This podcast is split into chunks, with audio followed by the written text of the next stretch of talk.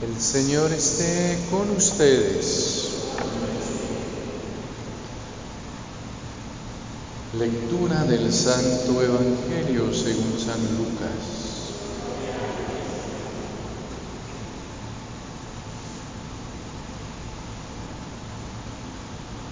En aquel tiempo entró Jesús en un poblado y una mujer llamada Marta lo recibió en su casa.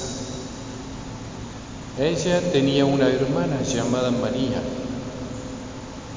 la cual se sentó a los pies de Jesús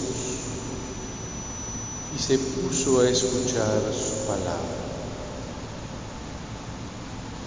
Marta, entre tanto, se afanaba en diversos quehaceres, hasta que acercándose a Jesús le dijo, Señor, ¿no te has dado cuenta de que mi hermana me ha dejado sola con todo el quehacer?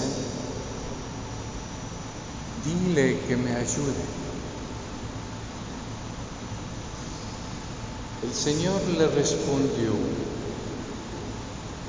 Marta, Marta, muchas cosas te preocupan y te inquietan, siendo así que una sola es necesaria. María escogió la mejor parte y nadie se la quitará. Palabra del Señor.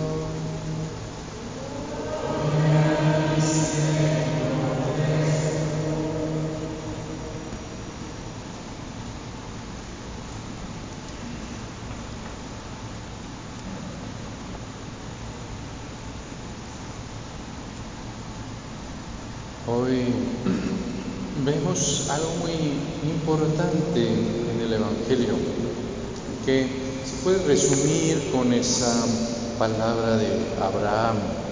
Señor mío, si he hallado gracia a tus ojos, te ruego que no pases junto a mí sin detenerte. Y vemos que en el Evangelio hay muchos lugares donde se hace esa misma petición al Señor. Cuando los discípulos de Emmaus le dicen al Señor, quédate con nosotros. Cada vez que San Juan nos va a hablar de permanecer con Jesús, hay en el corazón del Evangelio esa sed a un momento de poder encontrarnos con el Señor y de poder encontrarnos de manera personal, de manera profunda eh, con Él. Y ahí se, como si viene la, la, la importancia de saber cómo, de saber cómo porque vemos que en el Evangelio,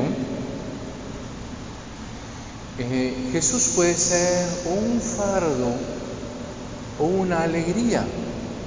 El mismo Jesús en la misma casa para las mismas hermanas puede ser o algo que aliviana todo el día, que lo hace más bonito, más pleno, más profundo, o algo que lo hace más pesado. ¿Ven? Para Marta Jesús hace el día más pesado. Jesús es una responsabilidad que ella tiene que acoger y ella entonces tiene que hacer las cosas bien para que todo esté en orden, que todo esté perfecto y que cuando el Señor llegue, pues pueda decir, ah, pues aquí me recibieron bien, ¿sí? Pero entonces se vuelve un estrés, se vuelve un peso, se vuelve un fardo. Mientras que para su hermana, al contrario, Jesús es una alegría. Jesús es el que llega, que entra en su casa, que la ilumina, que comparte con ella, que la valora, que la, le permite pues tener un, un encuentro con Él que ella nunca hubiera tenido de otra manera y que le va a dar una alegría pues que la va a llenar. ¿sí? Y son las dos mismas hermanas en, las dos, en la misma casa. ¿sí? Pero va a ser la manera en que voy a acoger al Señor. Y entonces ven, nosotros decimos, pues, pues, pues es que hay que recibir bien al Señor, ¿no? Hay que, como Marta, pues hay que tener un sentido del deber. Y es verdad, muchas veces hoy se olvida este sentido del deber, se olvida este sentido del, del como, se dice en, en, español, pero en francés se dice del deber de Estado. Donde estoy, pues tengo deberes y primero tengo que hacer esto, después veremos lo demás. ¿sí? Y varias veces, pues sí se nos olvida, se nos, o sea, como que hoy en día la, la, la, ¿cómo decir? Ven, a veces es bien impresionante, estamos en cosas en que estamos hablando y hay hasta gente que pues que, que, pues, que, que, saca su teléfono, gente que, de repente se disculpa al último momento que ya no puede de lo que se había comprometido. Y eso no es bueno. Y entonces decimos, pues, pues Marta tiene razón. Cuando viene Jesús hay que acogerlo así de manera digna, de manera normal, de manera formal. Y es verdad que es bueno tener esa formalidad. ¿Ven? Vez en cuando llegamos a misa y vemos la gente como si fuera a ir al, a la alberca o como si el domingo fuera el domingo en que menos, eh, menos bien se van a preparar, menos bien se van a vestir, menos bien se van... Cuando uno dice, pues, pues no, me voy a encontrar con el Señor, al contrario, debe ser un día en que pues voy a sacar lo que hay de más bonito en mí, en mi casa, en, en lo que digo. ¿sí? Es bueno esa formalidad, es buena. Pero el Señor nos recuerda que esa formalidad tiene una finalidad. ¿Cuál es? Esa finalidad va a ser de poder encontrarnos profundamente con Él. Encontrarnos con Él de tal manera que Él pueda llenar nuestro corazón. Encontrarnos con Él de manera que pueda crecer entre nuestro corazón y el suyo esa intimidad y esa amistad que Él busca. Y entonces el Señor nos recuerda lo primero que hay en la amistad. Cuando me acogen eh, en mi familia, ¿qué es lo primero que busco? ¿Ven? Si tengo hermanos latosos, bueno, pues quizás la primera vez quiero que me, que me sirvan, ¿no? Para que, para vengarme de todo lo que me hicieron. Entonces ahí que, pues ya que voy a su casa, pues que hagan las cosas bien y todo, ¿no? Pero veo que eso no es lo que yo busco en lo profundo. Profundamente no es eso, que me sirvan, que me sirvan de mala gana. Eso nunca me hizo sentir bien, nunca me hizo sentir acogido en ninguna parte. Lo que va a hacer que a un momento yo me sienta acogido es cuando voy a ver que disfrutan de mi presencia, cuando voy a ver que mi, presencia ilumina el, el, día de los demás. ¿Ven? Cuando éramos chiquitos, ¿no? Que hacíamos equipos para jugar a fútbol o para hacer tal o tal cosa, o para hacer un grupo de estudio, no sé qué, ¿no? Y que uno dice, ah, pues es que yo quiero que tú estés conmigo, yo quiero que tú estés conmigo, ¿no? Y uno está así, Ojalá y no lo escoja. Cuando uno se siente así, dice, ah, pues yo así en este equipo sí me siento, me siento, me siento acogido. Mientras cuando llegan al último, ¿no? Y que llegan nada más, quedan dos. Y uno dice, bueno, ¿cuál escoge? Ah, bueno, ese, ¿no? Pues ahí uno siente que, bueno, pues voy, pero nadie quiere de mí ahí. Nadie, me, nadie realmente me quiere acoger. ¿Ven? Y es lo que el Señor va a mostrar en el Evangelio. Va a mostrar que la manera más profunda, más importante para acoger una persona es primero disfrutar de ella. Es lo que va a hacer María. María va a escuchar al Señor, va a saborear sus palabras, va a descubrir todo el amor que hay contenido en ellas, va a, a saborear la mirada de Jesús, la presencia de Jesús, esa cercanía en que el Señor se acerca a ella y en que la manera tan respetuosa, tan profunda en que el Señor la va a tratar. Y eso lo va a disfrutar. Y es lo que va a hacer que el Señor se va a sentir realmente acogido, no solo afuera, sino justamente adentro, en el corazón. ¿sí?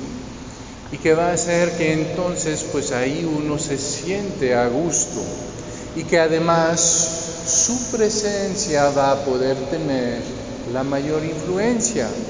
Si vemos la manera en que la presencia de Jesús influencia a Marta, pues no hay mucho. Que sea Jesús o que sea alguien más, pues Marta haría lo mismo. Estaría ahí corriendo acá, gritando allá, haciendo esto, deshaciendo esto y no sé qué. Que sea Jesús, que sea una estatua o que sea algo más, pues no cambiaría mucho. Mientras que vemos que al contrario, María cuando escucha al Señor, pues ahí puede estar atento a lo que hay en el corazón del Señor, puede estar atento a lo que el Señor le viene a decir y lo que le viene a decir el Señor, pues es su propia amistad, su propia persona que le viene a revelar. Y entonces ahí, a través de lo que escucha, pues acoge profundamente esa, esa presencia del Señor, deja que esa presencia pueda influenciar lo que vive. Ven cuando María escucha al Señor, escucha sus palabras de paz, escucha sus palabras de amor, pues ese mismo amor la transforma, ese mismo amor la apacigua, ese mismo amor pues la abre al misterio de Dios que la viene a encontrar. ¿sí? Y entonces ven, el Señor me recuerda, me recuerda, mira, todo lo que haces tiene, es bueno. Lo que haces para recibirme es bueno. Y es bueno tener cierta formalidad. No es por nada que de vez en cuando la iglesia nos pide que nos pongamos de rodillas. No es por nada que de vez en cuando nos pide que, sea, que nos pongamos de pie. No es por nada que la iglesia nos pide que preparemos nuestro corazón. Son cosas formales que nos ayudan, que nos preparan el corazón a decir, ahí viene alguien que es grande, ahí viene alguien que aunque llegue de manera tan pequeña y tan frágil en la Eucaristía, a pesar de eso, es, es Dios. Es Él que creó todo. Es Él que me ama como nadie. Y eso es muy bueno. Pero me dice después, vas a tener justamente que ver cómo vas a acoger profundamente ese don, esa persona. Y la mejor manera de acoger una persona, tanto para ti como para él, es de disfrutarla. Cuando disfrutas una persona es cuando entonces entras en lo que esta persona tiene más profundo que ofrecerte. Dejas que su influencia sea la, la, más, la más real, la más eficaz y donde además le das más espacio en tu corazón y en tu vida.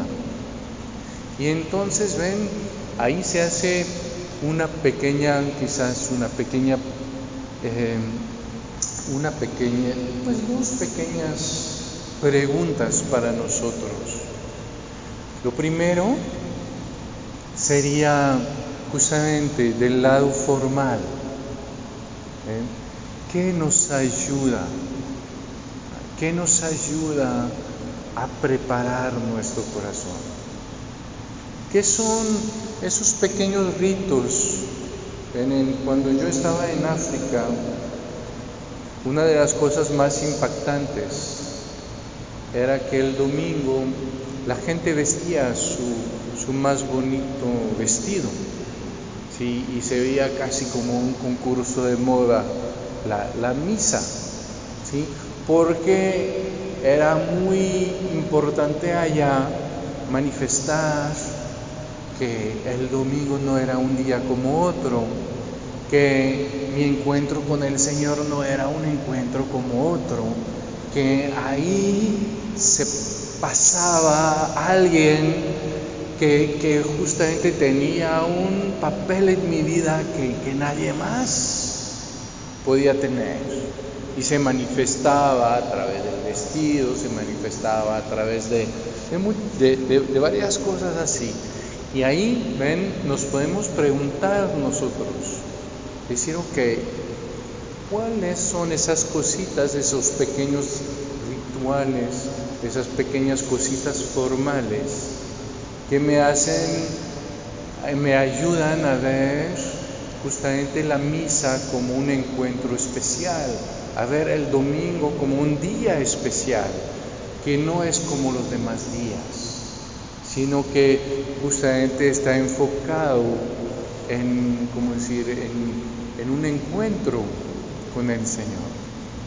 Y la segunda pregunta es cómo voy a disfrutar de la presencia del Señor. Puedo estar en misa y el Señor puede ser como para Marta, un fardo, porque tengo que estar atento, tengo que hacer, tengo que deshacer, tengo que pensar, tengo que no pensar, tengo que, etc. Y entonces el Señor se vuelve un estrés, se vuelve un fardo. O al contrario, el Señor puede ser la presencia que va a iluminar mi vida, porque ahí me voy a sentir amado, porque ahí voy a descubrir su, ternura para conmigo, porque ahí voy a descubrir como el Señor, sabiendo quién soy, quiere a pesar de todo, pues estar en mi vida, estar en mi corazón, me quiere acompañar, y que entonces eso va a transfigurar todo mi domingo. ¿sí? Pero ven, es lo, el mismo Señor, es la misma persona. Lo que va a cambiar es justamente cómo voy a acogerlo. Y ahí ven, pueden hacer una pequeña, a veces pueden hacer un pequeño paralelo. Ven, cuando quiero disfrutar de la presencia de alguien. ¿Cómo hago? Solo llego y digo, ah, pues aquí estoy, ¿no? Pues no, al contrario, si quiero disfrutar de su presencia, ah, pues voy a preparar la cena, voy a hacer cosas bonitas, ¿sí? Para preparar mi corazón. Y al mismo tiempo en la cena, pues ahí, ¿ven? yo me acuerdo que una vez una novia ella quería que toda su boda fuera impecable. Entonces ella había previsto que al final de la boda todos iban a pasar de dos en dos a felicitar a los, a los novios, bueno, a los recién casados. Pero lo que pasó es que no pasó así. La gente estaba bien emocionada y llegaron todos en bola. Y ella se enojó. Ella se enojó y empezó a regañar a la gente que cómo, que si les había dicho que es su día, que no sé qué. Que...